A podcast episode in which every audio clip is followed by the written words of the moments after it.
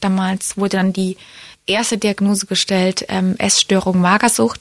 Und ich habe immer gesagt, nee, eigentlich mag ich essen, aber ich kann nicht. Ich bin einfach nur so traurig. Get Happy. Der Achtsamkeitspodcast von Antenne Bayern. Und hier ist Kati Kleff. Rund jeder fünfte Deutsche erkrankt irgendwann in seinem Leben an einer Depression oder einer sogenannten chronisch depressiven Verstimmung. Jeder fünfte. Depressive Störungen gehören laut Bundesgesundheitsministerium noch immer zu den häufigsten und hinsichtlich ihrer Schwere am meisten unterschätzten Erkrankungen. Im europäischen Vergleich leiden jüngere Menschen in Deutschland sehr viel häufiger an Depressionen als in anderen Ländern. Sogar das Robert Koch Institut spricht mittlerweile von Handlungsbedarf. Und trotzdem werden Depressionen in unserer Gesellschaft noch immer viel zu wenig thematisiert und stattdessen tabuisiert. Vielleicht liegt's an den diffusen Symptomen, die man eben nicht klar in eine Schublade packen kann, wie ein Schnupfen oder ein gebrochenes Bein, und die sich schleichend im Alltag etablieren. Chronische Müdigkeit, Energielosigkeit, Angst, Reizbarkeit, Appetitlosigkeit, häufig verbunden mit körperlichen Schmerzen, Lustlosigkeit, tagelanges im Bett liegen, Schuldgefühle, bis am Ende keine Lebensfreude und keine Lebenskraft mehr übrig ist. Häufig ist das Umfeld total überfordert und ratlos. Man hört Sätze wie, stell dich nicht so an, du musst dich mal zusammenreißen, jetzt lass dich nicht so hängen. Mindestens jeder Zehnte mit einer schweren und immer wiederkehrenden Depression verliert am Ende den Kampf gegen die Dunkelheit, die so schwer auf der Seele lastet. Depressionen sind ernst und sie sind unaufhaltsam auf dem Vormarsch. Sie können jeden treffen, egal wie schillernd oder glänzend sein Leben nach außen hin scheinen mag. Und sie kosten Menschenleben. Hollywood-Star Robin Williams, Fußballtorwart Robert Enke, Chester Bennington, Sänger der Band Linkin Park. diese Liste ließe sich traurigerweise endlos fortsetzen. Depressionen sind zu ernst, um nicht ernst genommen zu werden. Zum Glück trauen sich immer mehr Menschen über den unsichtbaren Feind offen zu reden. Und das ist so, so wichtig, denn nur dann wird er sichtbar und man kann was gegen ihn unternehmen. Eine von ihnen ist Kati Hummels. Die ist heute mein Gast, gemeinsam mit ihrem Bruder, dem Psychologen und Psychiater Sebastian Fischer. Herzlich willkommen, ihr zwei. Danke, dass wir dabei sein Dankeschön. dürfen.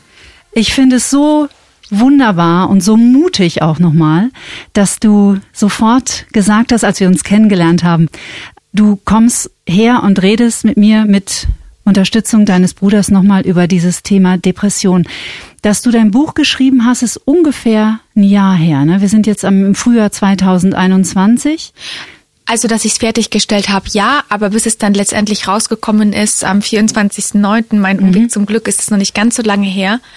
Aber ja, ich habe mich sehr lange mit der Thematik beschäftigt mhm. natürlich, weil es für mich auch ein großes Risiko war, habe ich gedacht, in Anführungsstrichen, dass ich mich da so öffentlich mache und halt auch wirklich von meiner, von meiner Vergangenheit erzähle in Bezug auf die Depressionen, weil es natürlich auch Themen sind, die sind schon krass. Mhm. Und ähm, ja, war eine lange Erfahrung. Das wäre meine Frage gewesen. Was hat sich für dich verändert durch die Veröffentlichung dieses Buches, auch in Bezug oder vor allem in Bezug auf diese Krankheit? Also bevor das Buch rausgekommen ist, war das tatsächlich so, ich wollte einen Ratgeber schreiben. Ich muss ein bisschen die Geschichte erzählen in Bezug auf, wie kann man sein Selbstbewusstsein stärken und äh, wie kann man vielleicht auch mit gewisser Kritik äh, sei es in der Öffentlichkeit, in der Arbeit oder wo auch immer umgehen. Und dann ist mir halt aufgefallen, je mehr ich drüber geschrieben habe, je mehr ich drüber nachgedacht habe, warum sollten die Leute dir denn glauben, dass du jetzt mehr Selbstvertrauen hast, wenn sie gar nicht wissen, wo du herkommst. Und mhm. ich hatte halt überhaupt kein Selbstvertrauen. Ich hatte auch überhaupt kein Selbstwertgefühl. Ich bin ein Schuldmensch. Das heißt, ich fühle mich auch immer schuldig. Und dann habe ich gedacht, ich glaube, ich muss erstmal erklären, warum bin ich überhaupt so, wie ich bin. Und ich bin ja schon sehr, ja, man würde sagen, ich polarisiere, weil ich mhm. einfach wirklich so bin, wie ich bin und dann auch einfach kein Blatt vor den Mund nehme und mache, was ich möchte, weil ich eben gelernt habe, ich muss glücklich sein und ähm, dann kann ich auch Glück geben.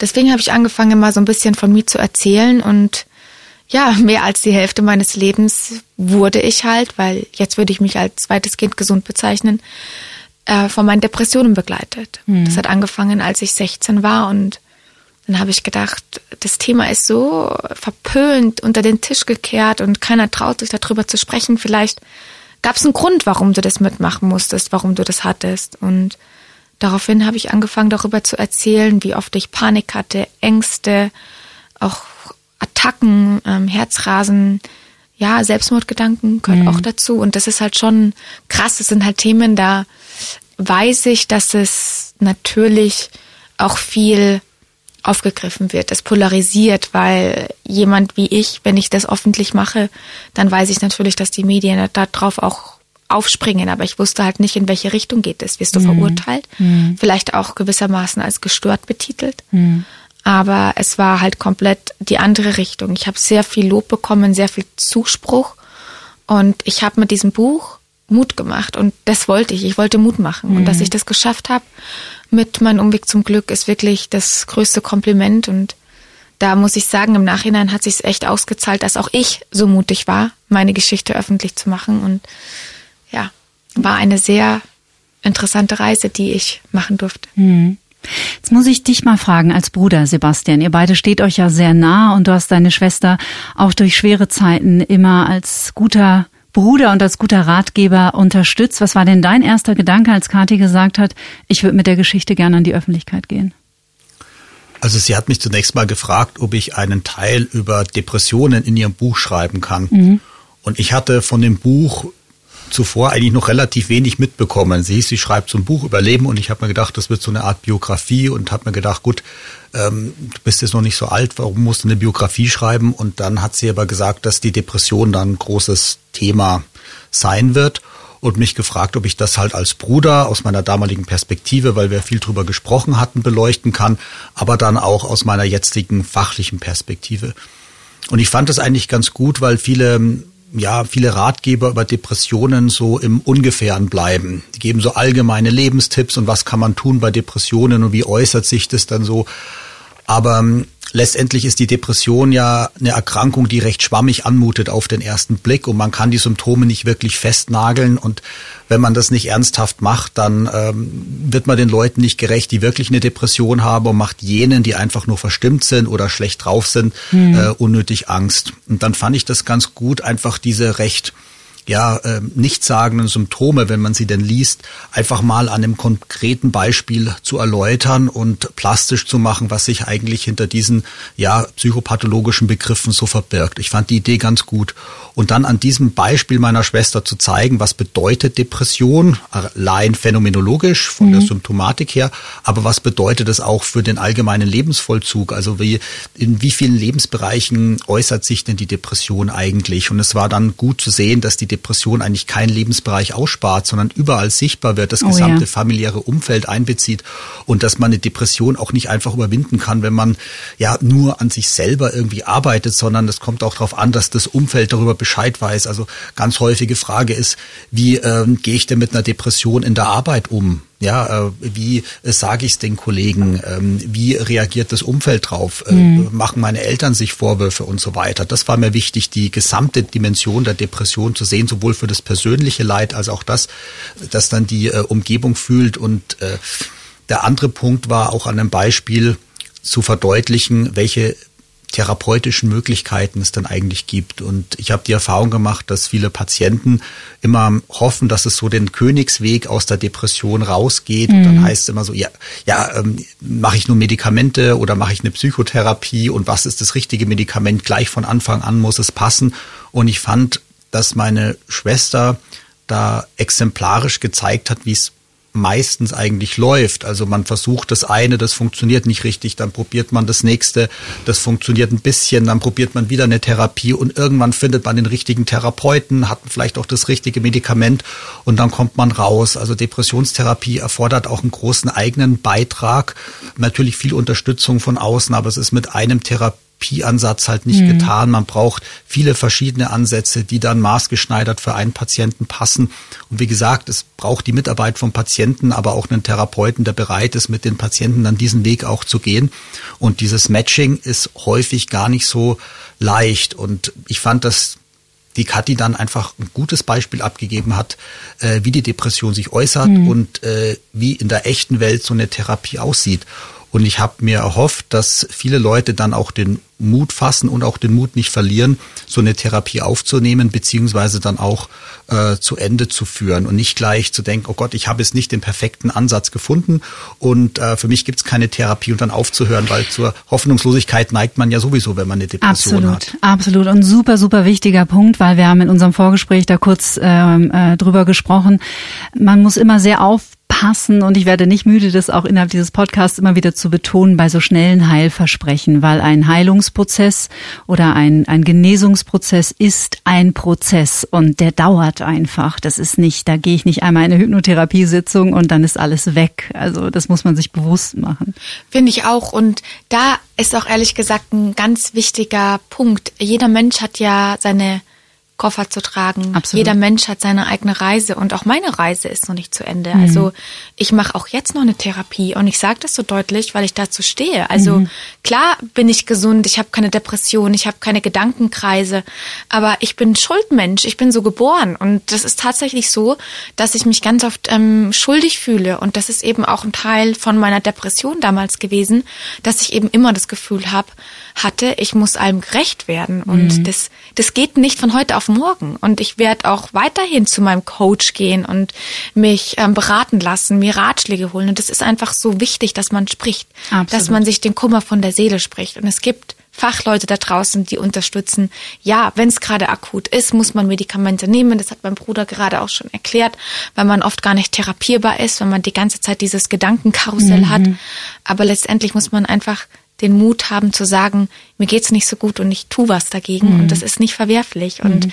es tut auch gesunden Menschen gut mental gesunden ah, Menschen gut, absolut. sich einfach mal beraten zu lassen. Oder und sich zu so, öffnen, ne? Ja. ja, und Kathi, es ist doch so geil, ja, ja, auf total. gut Deutsch gesagt, jemanden zu haben, mhm. der neutral ist, der dir einfach wirklich die Meinung sagt. Und ganz oft ist es einfach so, dass deine Familie ist immer voreingenommen, weil die kennen dich. Dann mhm. fremde Menschen, die kennen dich vielleicht nicht, das ist dann auch wieder schwierig.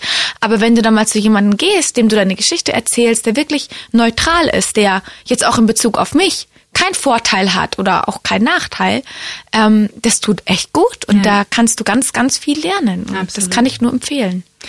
Mit 16 wurde dir klar oder stellte sich heraus, das, was dich belastet, sind Depressionen. Erinnerst du dich an den Moment, was du gedacht hast, als klar war, das, was dich so ja beschwert, hat einen Namen?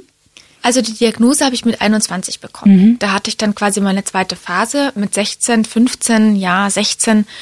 Wenn man alles mal Revue passieren lässt, ähm, war ich unfassbar traurig. Also ich habe meinen Lebensmut verloren, meine Lebensfreude. Mhm. Lebensfreude ist eigentlich so ein schöner Begriff und eine Depression kannst du echt beschreiben, indem du einfach kurz und knapp sagst, da ist keine Lebensfreude mehr. Das ist einfach nur noch eine Hülle.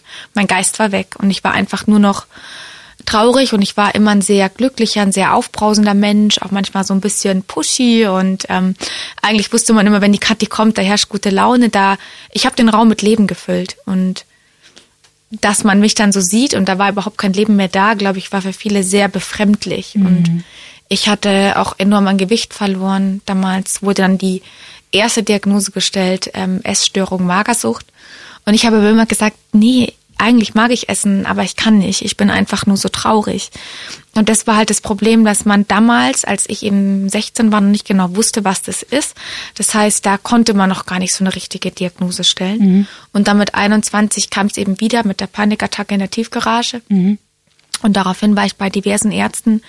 Ähm, und dann wurde tatsächlich die Diagnose Depression gestellt. Und da musste ich auch Medikamente nehmen und ich weiß gar nicht, ob ich sagen würde, mir ist ein Stein vom Herzen gefallen, als ich das gehört habe, weil erstmal war das für mich so ein bisschen nicht greifbar, weil eine Depression ist jetzt äh, nicht die schönste Diagnose, die man bekommen kann, weil wenn man zum Beispiel weiß, okay, ich habe meine Hand gebrochen, dann ist es in sechs Wochen wieder gut. Aber was heißt es, ich habe eine Depression? Was muss ich tun? Wie lange dauert es? Ich bin immer so ein Mensch, lösungsorientiert. Was kann ich tun? Ich habe mich enorm damit beschäftigt, aber gleichzeitig hatte ich auch krass Respekt vor der Diagnose, total viel Angst, weil ich eben nicht wusste, was bedeutet es. Und deswegen ist es auch, auch ganz wichtig, dass man auf seine Alarmsignale hört. Jetzt zum Beispiel, das muss ich an dieser Stelle unbedingt loswerden, weil man kann natürlich was tun, dass der Körper beziehungsweise der Geist nicht so zusammenbricht. Und das ist für mich zum Beispiel heute auch ganz wichtig, dass ich Alarmsignale, die mein Körper mir vielleicht sendet, auch mein Geist, dass ich die richtig deute. Weil wenn du dann erstmal den Scherbenhaufen hast, mhm. dann kann das Jahre dauern, bis du das wieder zusammenfügst. Deswegen sage ich auch lieber, wenn man merkt, ist nicht alles so gut bei mir, mhm. lieber gleich eine Therapie machen. Einfach mhm. wirklich dranbleiben, weil die Scherbenhaufen, die ich da zusammenfügen musste, das waren schon krasse. Und ähm, ja, die mhm. Diagnose ist gut zu wissen, dass man weiß, okay, ich habe das, ist vielleicht erleichternd, aber auch gleichzeitig ein, ein, ein krasser Ballast. Ne? Mhm. Sebastian, wir stellen auch hier immer wieder fest mit verschiedenen Interviewpartnern, die da sind, dass es uns Menschen unheimlich schwer fällt, diesen Moment, den die Kati gerade beschrieben hat, wenn unser Körper uns nämlich eigentlich mannigfaltig Warnsignale und äh, Wake-up-Calls schickt, dass wir die nicht hören. Ist das auch deine Erfahrung?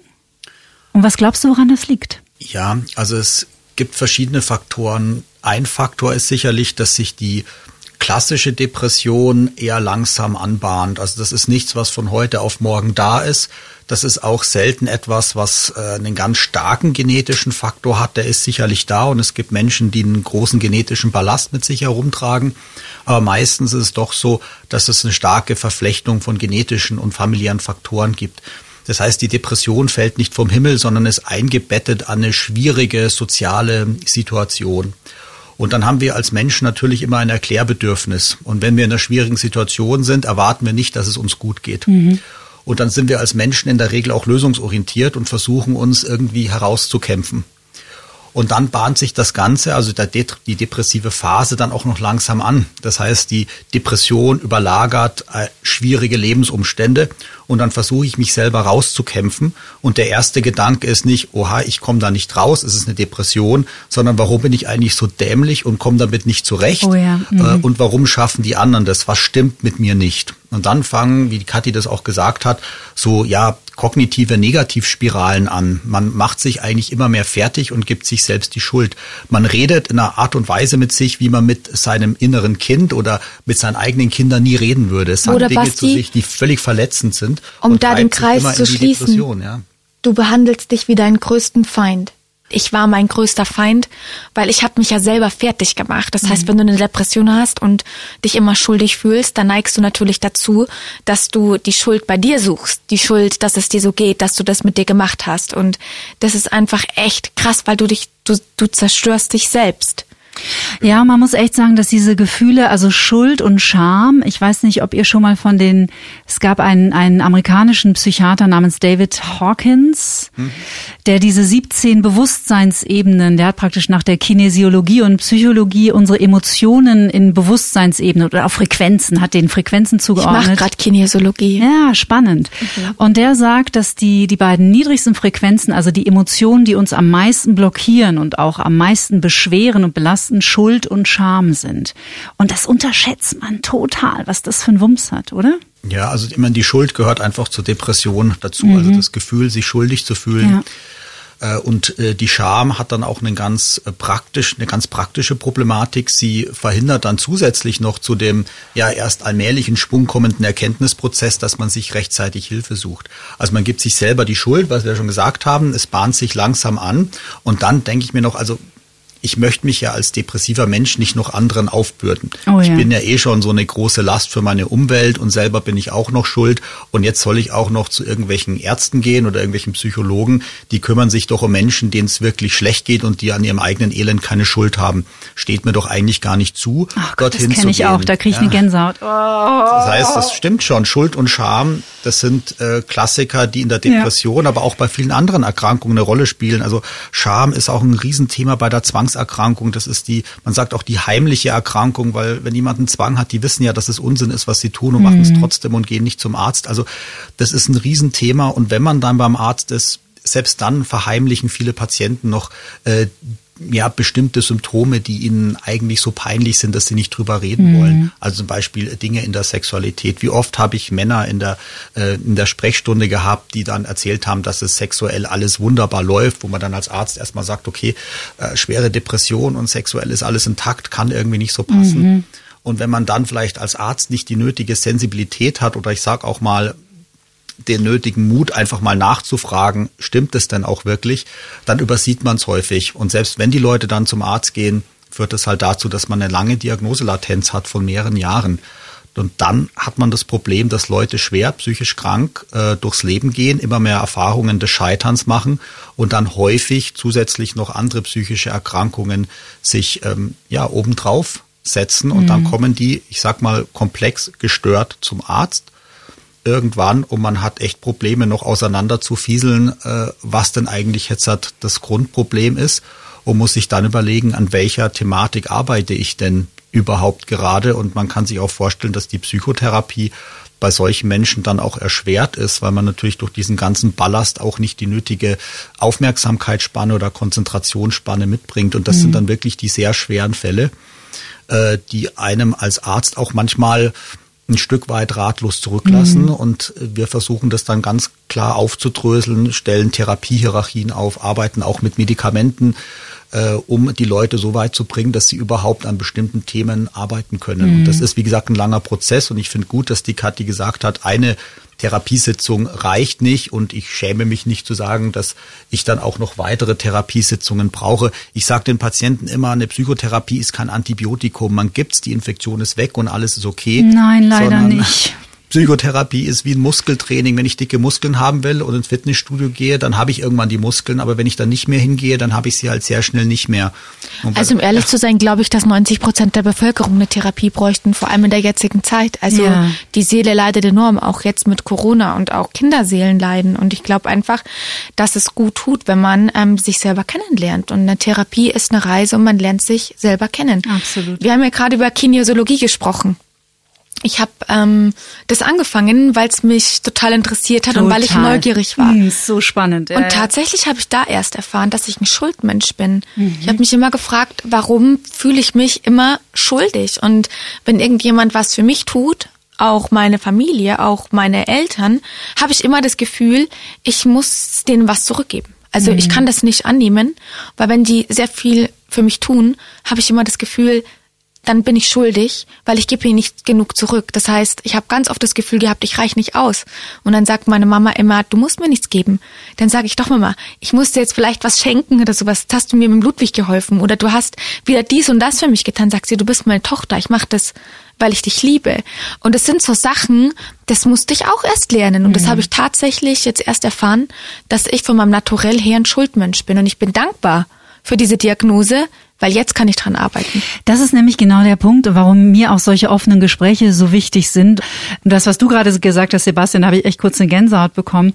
Dieses Schamgefühl oder Schuldgefühl, naja, das, was ich habe, das, was mich quält, das ist ja nicht so schlimm, aber das, was die anderen haben, das ist schlimm. Und oh Gott, jetzt gehe ich hier und nehme jemandem viel Wichtigeren den Therapieplatz weg. Das ist was, da sollte man sich wirklich sofort, oder? Das ist ein Glaubenssatz, den schmeißen wir gleich mal sofort ins Altpapier. Den schmeißen wir gleich weg. Und eine Sache ist, glaube ich, auch auch ganz wichtig, dass man sich nicht blenden lässt davon, wie jemand aussieht oder sonst was, mhm. weil selbst die schönsten, die reichsten, die tollsten Menschen in Anführungsstrichen, die haben auch irgendwas, was sie traurig macht und eine Traurigkeit und auch irgendwie vielleicht eine schwache Psyche. Das ist komplett unabhängig auch von Ruhm.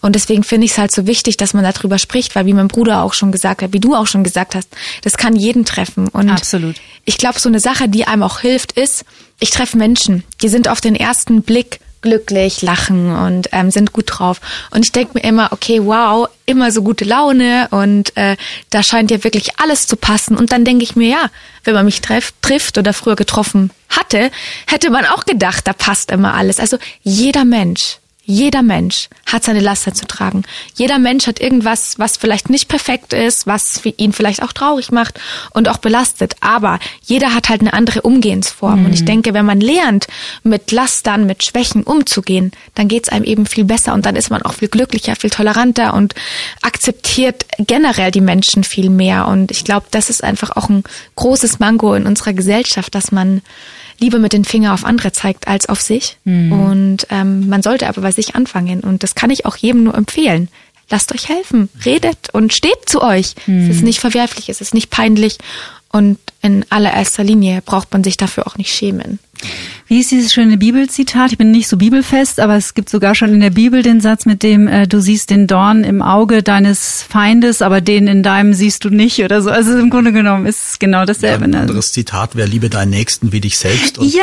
Das Problem bei den Depressiven ist halt so, dass sie den zweiten Teil immer weglassen, Ja. wie sich selbst. Also da geht es auch darum, wenn ich anderen Menschen Wertschätzung gegenüberbringen will, äh, muss ich auch erstmal Ja. lernen, dass ich selbst ein schätzenswürdiger Mensch bin. Da habe ich auch noch ein Beispiel, wenn ihr wollt. Na klar. Ähm, was ich halt auch jetzt wieder neu ähm, entdeckt habe, ist zum Beispiel, ich bin jemand, ich arbeite unheimlich gerne und ich arbeite unheimlich viel. Und ich kann tatsächlich nicht in Urlaub fahren, mich ausruhen, wenn ich nicht geleistet habe. Und dann hat halt auch meine ähm, Therapeutin zu mir gesagt, Kathi, warum hast du denn immer das Gefühl, du musst dir erst was verdienen? Und das kann der Basti auch bestätigen, weil ich so ein Mensch bin. Ich kann mich nicht, ich kann mir nichts schenken, ohne dass ich das Gefühl habe, ich habe das jetzt verdient. Und das ist ja auch gerade, was du gesagt hast, gell? dass man sich wirklich selber lieben soll. Selbstliebe. Ich habe sie jetzt mehr denn je. Aber diese Selbstliebe, die ich jetzt habe, das war so krass harte Arbeit und ich kann es immer noch nicht zu 100 Prozent, dass ich sag, jetzt mache ich mir mal einen faulen Lenz für drei Tage, weil ich habe einfach keinen Bock. Da- Das, das, das, das, das geht nicht. Also das kann ich da No, mal einen das Tag geht noch nicht. ja, mein Ziel ist es, dass ich das irgendwann kann. Und ich finde das immer großartig, wenn man es kann. Gleichzeitig will ich aber auch gar nicht so sein, dass ich sage, ich mache jetzt nichts mehr, weil das wäre nicht mein Naturell. Aber allein der Gedanke, dass ich da irgendwann mal hinkomme, dass ich dann einfach mal sage, jetzt chill ich mal für drei Tage, komplett, ja. Das ist so, ähm, das ist mein Ziel. Und ich sage das auch so offen, weil es ist nicht verwerflich. Ja, das ist für viele auch, die, vor allem Menschen, die jetzt halt in, sagen wir mal, kreativen Berufen tätig sind, die dann in diese, diese ja, Tätigkeitsspirale reinkommen und sich gar keine Ruhe mehr gönnen und sagen, ich muss doch immer mehr leisten, merken häufig gar nicht, dass sie sich damit ihr eigenes äh, Kreativitätspotenzial abschneiden. Weil ich sage, wenn sie in einer ständigen Stresssituation sind, das ist wie, wenn sie Angst haben. Also wenn der Cortisolspiegel hochgeht, dann schalten sich alte evolutionäre Programme ein. In der größten Not äh, ist Kreativität der Tod. Also wenn der Säbelzahntiger kommt, dann sollte man sich nicht Gedanken machen, springe ich jetzt in den Busch oder vielleicht doch eher in den See. Das sind Leute, die früher so nachgedacht haben, die sind alle gefressen worden, die sind alle tot und von denen stammen wir nicht ab. Das heißt, wenn jemand wie meine Schwester kreativ sein will, ist es auch immer so ein, ja, so ein Trick, sich selber zu überreden, mal, ja, einfach mal die Seele baumeln zu lassen, weil man dann wieder ganz neue Ideen hat. Kreativität sind wir nur, wenn wir nicht in diesem Stresstunnel drin sind, sondern einfach mal nichts machen und dann lösen sich Schreibblockaden, man hat neue Ideen äh, für Bücher, man, äh, ich kriege zum Beispiel, wenn ich mal einfach längere Zeit nichts mache, äh, kriege ich ganz neue Einsichten in zum Beispiel Gutachten, die ich schreibe und denke mir, warum ist mir das vorher nicht eingefallen? Und dann äh, ermahne ich mich selber und sag mir, ja, äh, weil du halt gemeint hast, du kannst irgendwie drei Gutachten in drei Wochen schreiben, äh, also längere Gutachten. Und ähm, mal ein paar Tage nichts zu tun, ist ähm, sehr viel wichtiger für kreative Menschen, als ähm, die ganze Zeit durchzupowern, weil man dann für einen Task einfach sehr viel länger braucht und ihn auch schlechter zu Ende bringt. Der, die wenn einem- Balance zwischen Sympathikus und Parasympathikus. Genau. Ja, Genau, und wenn einem das schwer fällt, dann kann man sich ja auch Tools suchen. Das habe ich auch mit meinem Sport zum Beispiel, mit meinem Barré-Training, mit meinem Yoga. Ähm, ich ich, ich habe mir bewusst Tools geschaffen, die mich eben entspannen. Und zum Beispiel ähm, eine Sache, die mir ganz oft auffällt, es gibt ja, wie der Basti schon gesagt hat, so viele kreative Geister. Ähm, ich würde mich tatsächlich auch dazu zählen, aber ich habe halt gelernt, dann auch einfach mal entspannt zu sein. Und ich, ich treffe aber in meinem Leben viele Menschen, die total drüber sind. Und das merkt man auch immer, die schaffen es nicht, dir in die Augen zu gucken. Und das finde ich so schade, weil die Augen sind ja der Spiegel der Seele. Und das äh, ist mir jetzt eben schon des Öfteren widerfahren. Und dann denke ich mir manchmal nur, es ist so schade, weil ich sehe deinen Fall. Ne? Ich sehe deinen Fall, ich sehe es kommen. Du, du siehst es nicht. Aber Aber- das sind halt so Dinge, ähm, deswegen machen wir darauf aufmerksam, weil das leider, ähm, du killst dich oft selber. Ich würde jetzt mal behaupten, auch wenn wir uns natürlich überhaupt nicht kennen, dass du vor allem ein sehr, sehr, sehr sensibler Mensch bist.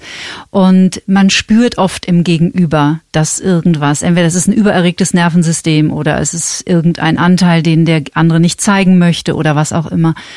Hätte man dich, als du in diese zweite Episode mit 21 geraten bist, hätte es geholfen, wenn jemand von außen gesagt hätte, hey Kathi, ich glaube, du bist da gerade irgendwie, du bist auf einem Weg, der wird dir nicht gut tun. Nein.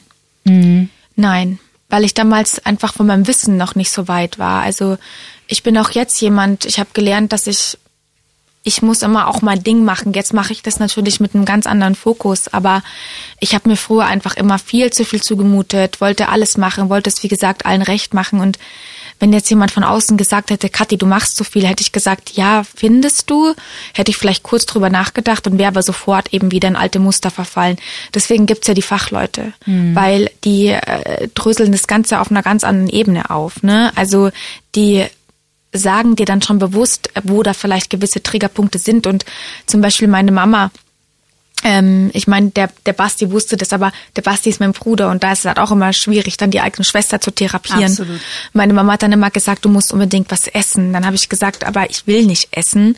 Ich bin einfach traurig und ich will eigentlich nur glücklich sein. Und dann haben halt ganz oft von außen die Leute immer auf mein Gewicht Einfluss genommen und haben gesagt, ja, das wird bestimmt besser, jetzt isst du doch mal was. Und als ich dann ähm, 21 war, war ich auch wieder sehr, sehr dünn und da kam dann eben auch immer dieses Thema, jetzt isst doch mal was. Mhm. Das heißt, ganz oft liegen die Menschen halt einfach falsch, weil die sehen ja nur deine Hülle, aber du du offenbarst dich ja meistens nicht ganz so, dass du dich wirklich nackt machst. Und ich habe mich dann mit 21 echt nackt gemacht mhm. und habe dann gemerkt, puh, das tut echt gut, weil du hast doch immer das Gefühl, wenn du wirklich komplett ehrlich bist, wirst du verurteilt. Mhm. Da denken die Leute bestimmt, du bist gestört.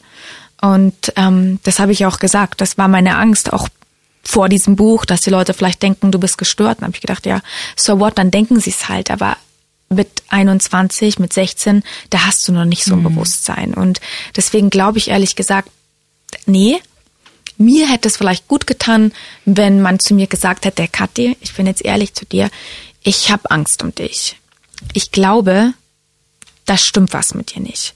Mir fallen Dinge auf, die machen mir Sorge. Mhm. Ich würde mich freuen, wenn du vielleicht mal mit jemandem sprichst. Dann hätte ich gesagt, wie? Sorge, hätte mich wahrscheinlich auch auf einer gewissen Art und Weise ertappt gefühlt, weil ich ja in mir wusste, das ist eigentlich zu viel, weil ich, ich kann eigentlich gar nicht mehr. Der Fall kam noch nicht, also der Fall, ich sage jetzt mal in die Depression, so weit war es noch nicht. Aber das, glaube ich, hätte mir geholfen und wenn mich dann jemand unterstützt hätte, da tatsächlich jemanden Guten zu finden. Du brauchst auch immer einen Therapeuten, wo du sagst, vor dem habe ich Respekt, mit dem kann ich sprechen, da habe ich so das Gefühl, da ist so eine so eine Metaebene, ne? Das hätte mir geholfen. Mhm. Aber ich glaube, so Sorge und dann Interpretationen sind ganz, ganz schwierig. Ich glaube, das Beste ist wirklich, dass man sagt, ich glaube, da stimmt was nicht. Das ist jetzt meine Meinung. Ich habe dich so lieb und ich habe Angst um dich und für mich wäre das Schlimmste, wenn dir was passiert. Bitte, bitte, tu mir einen Gefallen. Mach's vielleicht auch nur für mich. Geh einmal zu jemanden und sprich. Das finde ich einen guten Tipp. Super wertvoll, finde ich auch tatsächlich. Also, ähm, viele Angehörige fragen ja auch, äh, was kann ich denn tun? Ja. Und äh, ich finde es immer ganz gut, wenn man dann eher weniger macht, sondern in die Selbstoffenbarung geht lieber, lieber dem Betroffenen erzählen, wie es einem denn selber geht, was einem so aufgefallen ist, sich aber dann mit Interpretationen, Schlussfolgerungen oder Ratschlägen zurückzuhalten, so Dingen wie, äh, es kann dir doch gar nicht so schlecht gehen, guck mal, das, das Wetter ist so schön äh, oder reiß dich mal zusammen. Ich meine, die Leute wissen ja selber, dass es, dass es, dass die Stimmung nicht unbedingt immer zur Umgebung passt und äh, machen sich ja eh schon Vorwürfe, dass es ihnen so geht, wie es ihnen geht und dann kommt noch jemand von außen und äh, stößt sie da wie so eine Katze in die ja, in die Urinpfütze rein. Guck mal, hier, mhm. siehst du nicht, wie du dich aufführst. Es gibt doch gar für keinen Grund. Und diese, wir sagen immer halb scherzhaft, diese Musturbationen, du musst dies, du musst jenes. Genau. Wenn jemand depressiv ist, die haben ja eh schon dieses ganze Ich muss und äh, ich darf nicht und so weiter. Die geben sich ja selber über den inneren Kritiker ständig irgendwelche Befehle. Und drum finde ich das, was Sie gesagt haben, wirklich sehr gut, einfach als Betroffener schildern, wie es einem selber geht und die Schlussfolgerungen dann lieber den Betroffenen überlassen. Die Leute sind depressiv, aber sie sind nicht dumm. Mhm. Ja. Was ich sehr oft gehört habe, ist auch, warum bist du eigentlich unglücklich? Ich meine, dein du Mann hat doch, alles, Geld. Ne? Dein Mann mhm. hat doch Geld. Und dann bin ich manchmal tatsächlich baff gewesen, weil ich mir gedacht habe, puh, ähm, was soll ich denn jetzt sagen? Vielleicht ähm, haben sie ja recht. Also vielleicht äh, stimmt was mit mir nicht, weil eigentlich ähm, habe ich ja alles und ich habe ein Dach über dem Kopf, ich habe keine Existenzängste und das ist so gemein. Mhm, es ist so sehr. unfassbar gemein, weil wenn du eine Depression hast, dann selbst wenn da draußen die Sonne scheint, das interessiert dich nicht. Mhm. Ein Klassiker ist auch, wenn du denn so traurig bist, warum weinst du dich denn nicht mal richtig aus? Ja. Mhm. Äh, und die Leute, ja genau, leiden ja häufig auch darunter, dass sie eben nicht weinen können, dass sie gar nicht traurig sein können, dass sie in einer schweren Depression einfach völlig gefühllos sind. Und dann kommt noch jemand und sagt so, ach, heul dich doch einfach mal bei mir aus und dann ist wieder alles gut. Ich meine, das ist so der Super-GAU an Empfehlungen. Also darum sage ich immer, wenn man sich nicht auskennt und man kann Laien ja nicht vorwerfen, dass sie sich nicht auskenne mit solchen Sachen, einfach zurückhalten und lieber schildern, wie es einem selber geht. Mhm. Wäre ja auch die so die klassische Interventionsmaßnahme genau. eigentlich in Suchtprogrammen. Ne? Also, Oder was auch wirklich wichtig ist, ähm, ganz oft sind ja so, ich sag mal, ein enormer Gewichtsverlust oder sonst was. Das sind ja ganz oft äh, Symptome. Das sind äh, ich sag mal, das ist die Konsequenz aus einer Ursache. Und ich glaube, wenn man mich früher mal umarmt hätte und gesagt hätte, Kathi, ich sehe dich. Hm. Ich sehe, dass es dir nicht gut geht. Lass uns was tun. Ich helfe dir.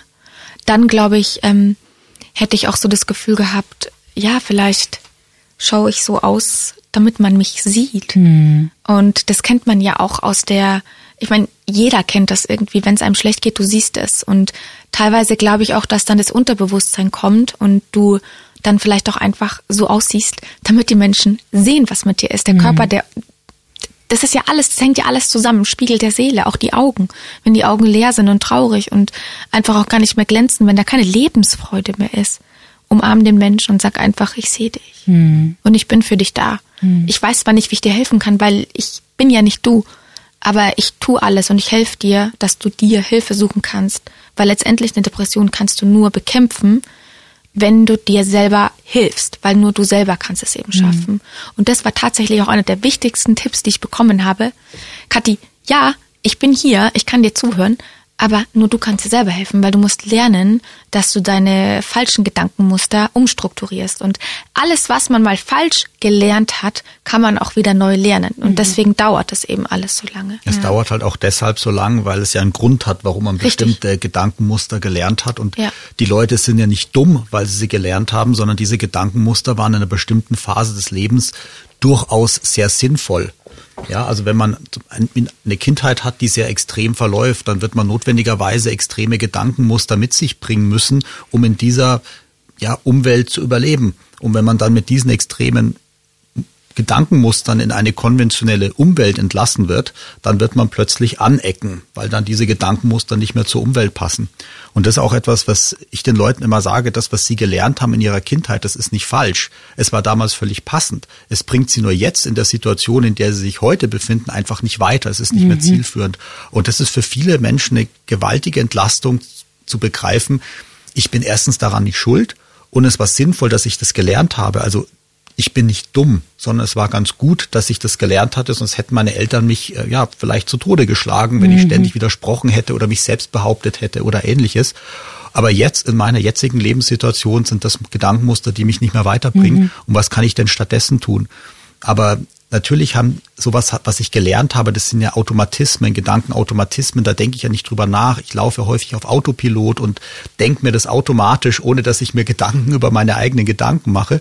Und drum ist es auch so langwierig und so schwierig, sowas dauerhaft umzustrukturieren. Und deshalb ist es ja auch sinnvoll, eine Psychotherapie nicht so abrupt zu beenden oder aus der Klinik rauszugehen und gar nichts mehr zu machen, sondern wie meine Schwester das macht, ambulante Termine weiterhin wahrzunehmen, auch gerne ja einen Psychotherapeuten zu haben, bei dem ich weiß, äh, wenn es mir schlecht geht, dann kann ich den anrufen, dann kann ich wieder hingehen, mhm. um einfach mir immer wieder dieses Feedback zu holen und nicht in den alten Trott zurückzukommen. Also ganz viel ist, wie wir auch sagen, Rezidivprophylaxe, also das, was ich gelernt habe, umzusetzen, einzuschleifen und daraus neue Gedankenautomatismen zu formen.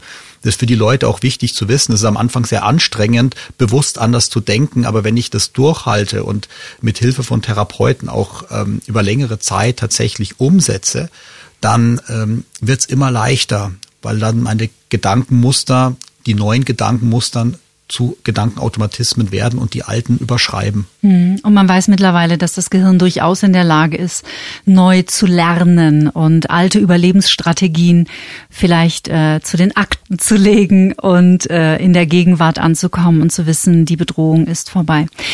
Du bist total behütet aufgewachsen, sagst du selber. Ganz normale familiäre Themen, immer mal wieder, aber auch sehr liebevoll. Auch heute noch ein guter Umgang mit Eltern und Geschwistern. Du hattest trotzdem auch schwierige Momente, gerade der Tod der Großväter. Vor allem des einen hatte ich sehr getroffen. Da warst du noch relativ jung. Ihr habt ja sicherlich auch immer wieder darüber gesprochen in der Familie. Würdest du sagen, es gab so einen Auslöser, dass dich die Depressionen mit 16 ereilt haben? Also wie ich ja schon erläutert habe, ich bin Schuldmensch. Das heißt, mhm. ich habe immer das Gefühl, ich bin schuldig. Und als mein Opa gestorben ist, mit als ich zehn war, war das für mich einfach eine eine Vaterfigur, die gegangen ist. Mhm. Und ich bei ihm habe ich mich immer wohl und äh, behütet gefühlt, habe mit ihm Schlümpfe geschaut und es war einfach das war mein Opa und der war einfach weg. Ich konnte mich halt auch nicht verabschieden. Dann hatten meine Eltern eine krasse Ehekrise. Ich stand immer dazwischen und habe vermittelt. Ich meine, ich war zwölf Jahre mhm. alt. Ne? Ähm, dann wurde ich sehr, sehr stark an meiner Schule gemobbt. Über ein Jahr, zwei Jahre ging das. Da wurde ich von Partys ausgeladen. Ich wurde ähm, ja auch beschimpft und ich glaube einfach, dass diese ganze Verzahnung mit einer labilen Psyche, mit dann diesem Schuldgefühl, dann ist mein Opa weg, dann zwei Jahre später stirbt mein anderer Opa. Parallel dazu ähm, stehen meine Eltern vor der Ehekrise. Mein Bruder war in den USA, der eine wichtige Bezugsperson für mich war. Ich habe immer versucht zu vermitteln, ich habe immer versucht, einen Kompromiss zu finden. Dann ging das langsam wieder, dann kam der nächste Schlag. Ich wurde gemobbt, ich wurde verarscht, ich wurde ausgelacht. Wirklich extrem mit 13. Ich hatte keine Freunde mehr. Ich habe immer habe die Welt nicht mehr verstanden. Und ich glaube einfach, das waren solche Wunden, die da aufgerissen sind in meinem Leben. Ähm, die konnte ich selber nicht heilen, weil ich ein sehr sensibler Mensch bin. Mhm. Wenn ich jetzt nicht so sensibel wäre, wäre das vielleicht auch nicht ganz so schlimm mit mir passiert. Aber ich bin sensibel, ich bin es auch heute noch. Ich nehme immer noch viele Dinge zu Herzen. Ich weiß aber, wie ich damit umgehen muss. Mhm. Und früher wusste ich das nicht. Man, ich glaube, meine Eltern hatten auch in der Zeit gar nicht so die Zeit beziehungsweise die die, die Augen dafür, da mal genauer hinzugucken, weil die halt auch mit sich selbst beschäftigt waren. Ich meine, meine Mama hat ihren Vater verloren, mein ähm, Papa hat auch seinen Vater verloren, dann die Ehekrise, dann äh, drei Kinder, denen man gerecht werden muss. Es ist klar, dass das nicht alles so einwandfrei funktioniert. Mhm. Deswegen glaube ich einfach, ähm, mich hat so zusammengehauen, weil ich enorme Wunden hatte, die wurden immer tiefer. Und als ich dann auch noch meine Freunde verloren habe, die vielleicht meine Zuflucht waren, mhm ähm, ist es dann irgendwann gekippt. Und an dieser Stelle will ich auch eine Sache unbedingt loswerden.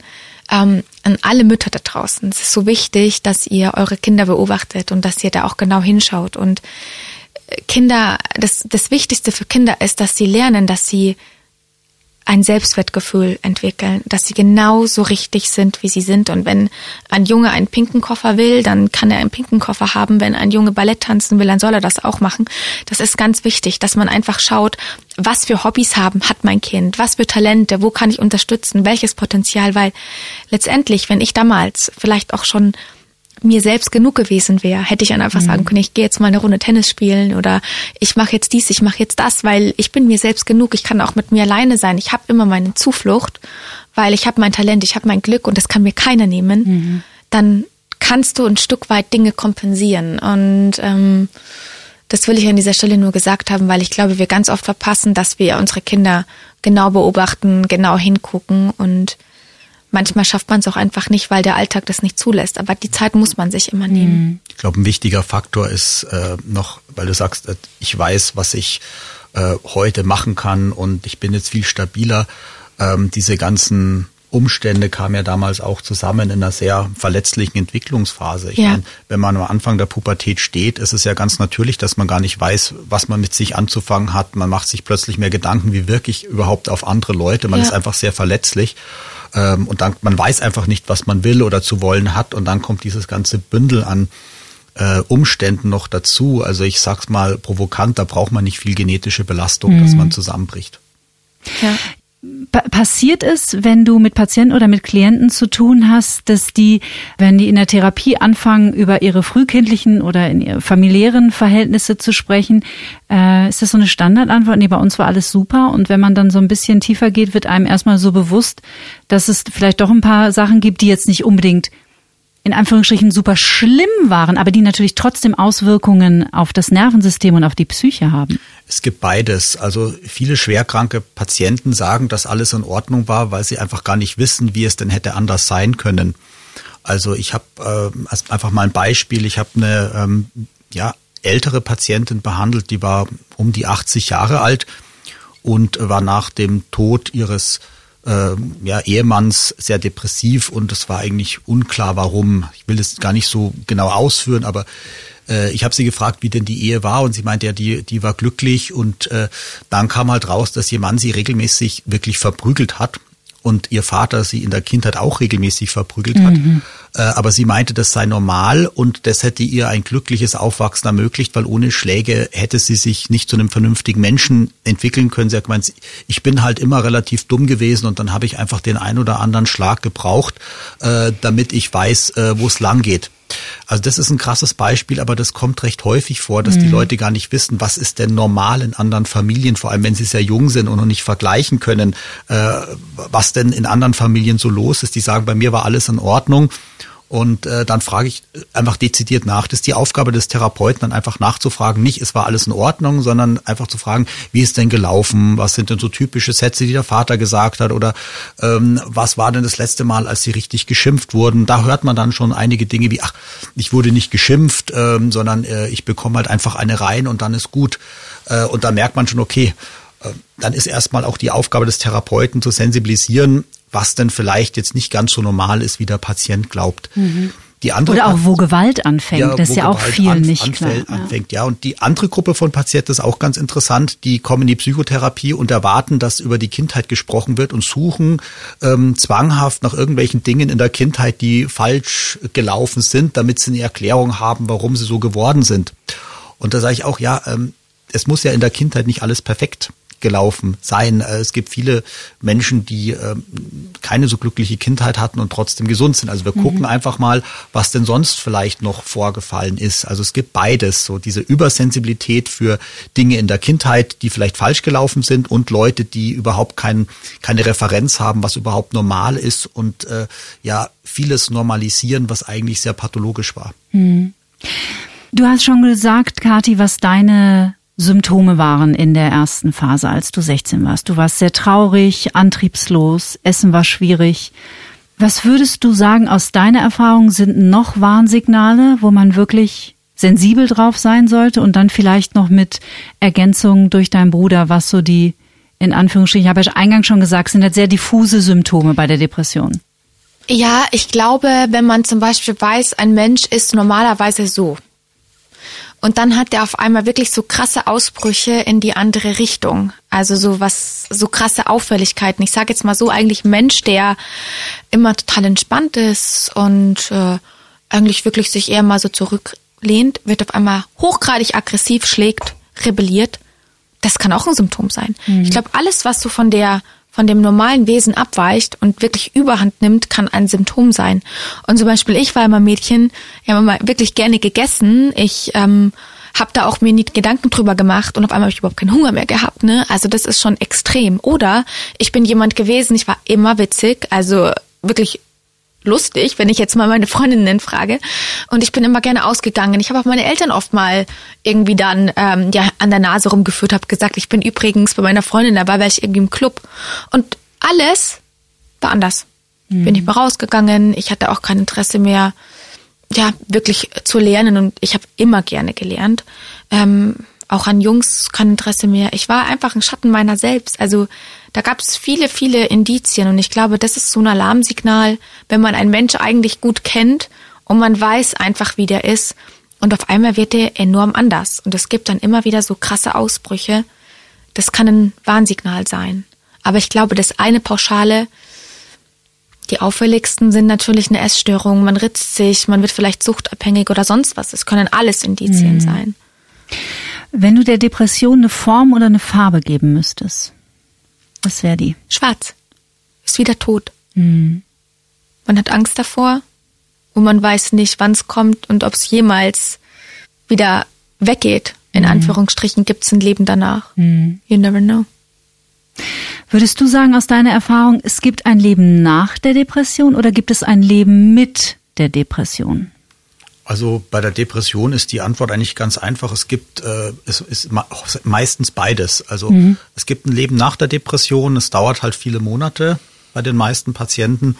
Ähm, aber man kann schon sagen, äh, da ist Zeit ein wichtiger Faktor. Die normale Depression geht wieder weg, aber sie kommt halt bei den meisten Leuten auch irgendwann wieder, insbesondere wenn es jetzt ganz keine klar abgrenzbaren Schicksalsschläge gab, wo man mhm. sagen konnte, okay, das hat die Leute reingedrückt, wobei man da auch immer gucken muss, ähm, was jetzt für einen Patienten schwerer Schicksalsschlag ist und was nicht, ist auch individuell. Aber meistens geht die Depression wieder weg in 80 Prozent der Fälle und kommt halt dann sehr häufig wieder.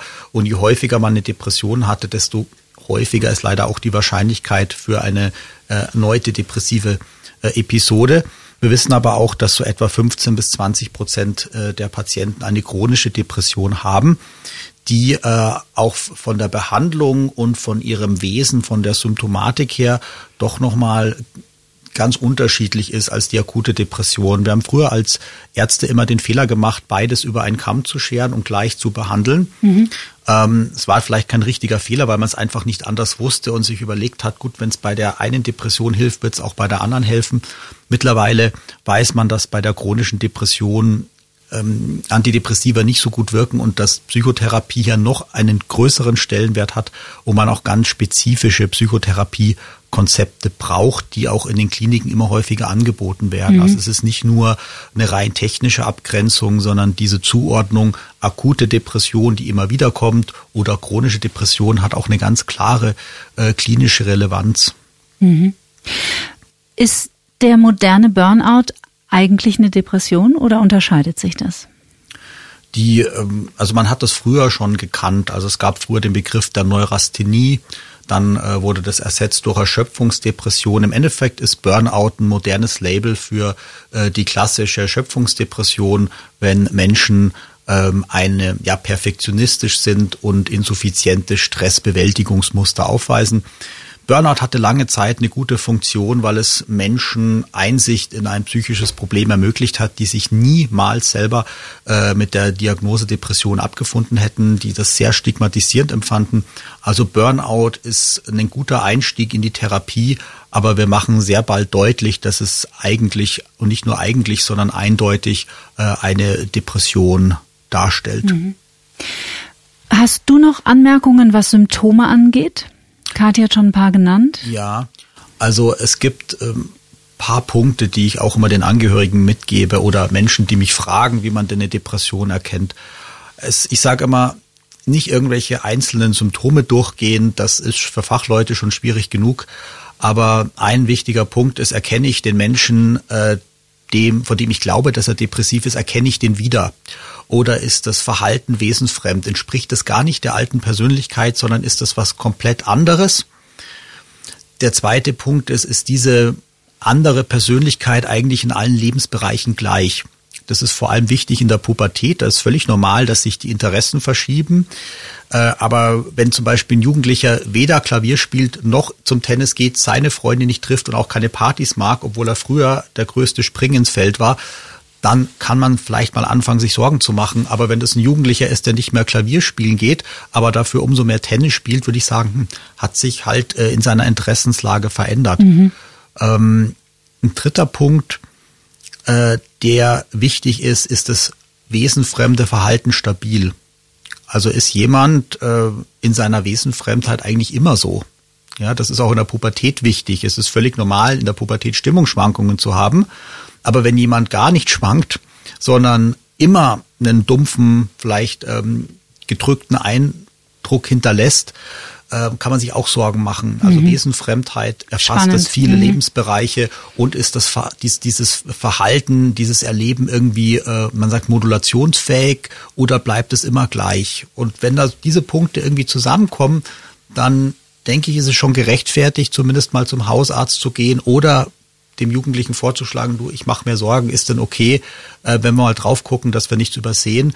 Und mit der Entstigmatisierung der Depression sind viele Leute äh, auch bereit, das machen zu lassen. Wir sehen eher den Trend, dass viel mehr Menschen sich für depressiv halten, die vielleicht nur normale Lebensprobleme haben. Mhm. Also die positive Kehrseite der Medaille ist, dass man halt viele erwischt, die tatsächlich eine Depression haben, weil sie eher bereit sind, sich auch mal Hilfe zu suchen. Mhm. Dein Kraftort ist Kroatien, auch über den schreibst du in deinem Buch. Was gibt dir dieser Ort? Ist das auch ein Tool für dich, um weiterhin gut in deinem In deiner Stabilität zu sein? Also ich bin Wirbelwind. Ich bin, habe immer sehr, sehr viel Energie. Ich habe mhm. von, von meinem Naturell her sehr viel Energie. Und ich muss die Ruhe suchen. Und in Kroatien habe ich die Ruhe eben gefunden. Deswegen habe ich damals auch Good Karma gegründet. Das sollte so eine Oase sein, wo man hinfahren kann und einfach abschalten kann, weil ich war ganz erstaunt, wie ruhig dieser Platz ist, also wo wir sind in Postadaje. Da war einfach nichts. Also du bist geschwommen und du hast deinen dein Schwimmschlag gehört. Und das waren so Geräusche, die habe ich das erste Mal eben dort wahrgenommen. Und da habe ich einfach gemerkt, wie viel Kraft ich getankt habe. Mhm. Und in Kombination mit Ruhe, äh, mit Ruhe und Yoga war und ist Kroatien einfach meine meine Oase, die es tatsächlich schafft, mich wieder zu füllen, mhm. meinen Tank voll zu machen. Mhm. Deswegen. Weißt du, was mir gerade in den Sinn kommt, wenn ich dich hier so erlebe und dir so zuhöre? Ich weiß nicht, ob du Brene Brown kennst. Sagt dir das was? Kennst du die zufällig? Ich sie auch. Das ist eine amerikanische, ähm, ich glaube, die ist einfach Speakerin, aber eine unheimlich tolle, beeindruckende Frau. Und die hat einen TED Talks gemacht über Verletzlichkeit. Und du bist für mich gerade so, das ist gerade das Bild, was mir so kommt, weil du für mich so ein, ein wunderbares Beispiel dafür bist, wie viel Stärke darin ist, sich verletzlich zu zeigen und wie man eigentlich wächst daran und wie viel Angst wir alle davor haben, unabhängig ob Depressionen oder nicht oder Daily Struggles oder Trauma oder was auch immer. Wie viel Angst wir davor haben, uns zu öffnen und uns verletzlich zu zeigen, weil wir befürchten, dass es dann noch schlimmer wird. Aber es ist gar nicht so. Nee, ich glaube, meine Ver Verletzlichkeit hat mir ja auch ein Stück weit geholfen, auch meine Depression, dass ich jetzt so klar bin. Ich meine, ja, ich wünsche natürlich, mich hätte es jetzt nicht so krass getroffen, aber dafür kann ich jetzt hier sitzen und sagen, ja, mir geht's gut und ich kann anderen Menschen helfen. Das heißt, ich kenne meine Wunden dadurch, dass ich mich mit mir selbst beschäftigt habe. Ich füge mir auch heute noch Wunden zu oder lasse sie mir zufügen, äh, aber ich kann, ich kann eben damit umgehen und deswegen ist Verletzlichkeit nichts Verwerfliches, sondern es ist eine Stärke zu erkennen. Ja, ich habe Wunden, aber wisst ihr was? Ich bin stark und ich arbeite dran. Und das sollten, glaube ich, ganz viele Menschen da draußen machen. Oh, ich freue mich sehr, dass ihr da wart. Danke, dass wir da sind durften. Dankeschön. Bevor ich euch entlasse, würde ich auch mit dir gern zum Schluss noch was Kleines machen. Das mache ich mit jedem meiner Gäste. Ich äh, beginne Sätze und du fügst sie einfach zu okay. einem Ende, ja? Kathi Hummels, das erste, was ich morgens nach dem Aufstehen tue, ist dem Ludwig ein Bussi geben. Am besten entspanne ich mich, wenn ich Sport mache. Meinem inneren Schweinehund begegne ich, indem ich den hab ich gar nicht. Ich habe so ein krasses Mindset, dass ich dann einfach äh, mache. Ich komme immer noch an meine Grenzen, wenn ich ungeduldig bin. Ich bin so ungeduldig, es ist unglaublich. Bevor ich schlafen gehe, gebe ich dem Ludwig ein Bussi. Als ich 20 war, dachte ich. Ich bin schon so alt. Witzig, das antworten tatsächlich die meisten. Ja. Die meisten denken, mit 20 dachte ich, wüsste, wie das Leben funktioniert. Voll erwachsen, ey. Und naja. well, ich wünschte manchmal, ich hätte früher gewusst, dass das Leben noch viel besser wird. Was diese Welt dringend braucht, ist Achtsamkeit. Achtsamkeit bedeutet für mich Bewusstsein über sich selbst und auch über andere. Respekt, Toleranz. Und zum Schluss, Liebe ist bedingungslos. Alles, alles Gute und ich freue mich aufs nächste Mal. Danke dir. Dankeschön. Wenn ihr an Depressionen leidet oder euch das Leben nicht mehr lebenswert erscheint, dann bitte holt euch Hilfe. Ihr seid damit nicht alleine, auch wenn ihr euch so fühlt und ihr müsst es vor allem auch nicht alleine lösen. Wenn Menschen in eurem Umfeld suizidale Absichten äußern, bitte nehmt das unbedingt ernst und ermutigt sie, sich Hilfe zu suchen. Die bundesweite Notfalltelefonnummer ist die 0800 111 0111.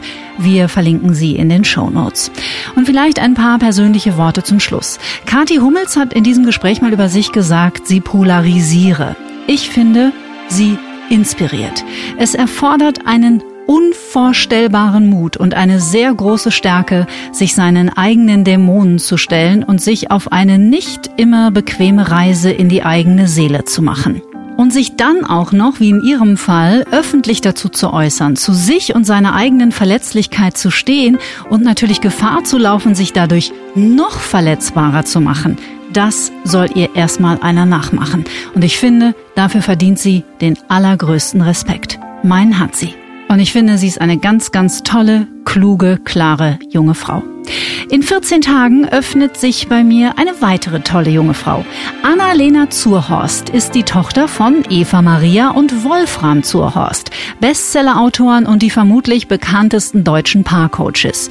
Auch sie hat sich ihrer schmerzvollen Vergangenheit gestellt, ist in der Gegenwart angekommen und schaut endlich positiv in eine ganz neue Zukunft. Sie hat gemeinsam mit ihrer Mutter Eva ein wunderbares Buch geschrieben und ich freue mich auf ein sehr schönes, inspirierendes und kluges Mutter-Tochter-Gespräch zu dritt. Bis dahin alles Liebe für euch, bleibt zuversichtlich, achtsam und neugierig. Get Happy. Der Achtsamkeitspodcast von Antenne Bayern.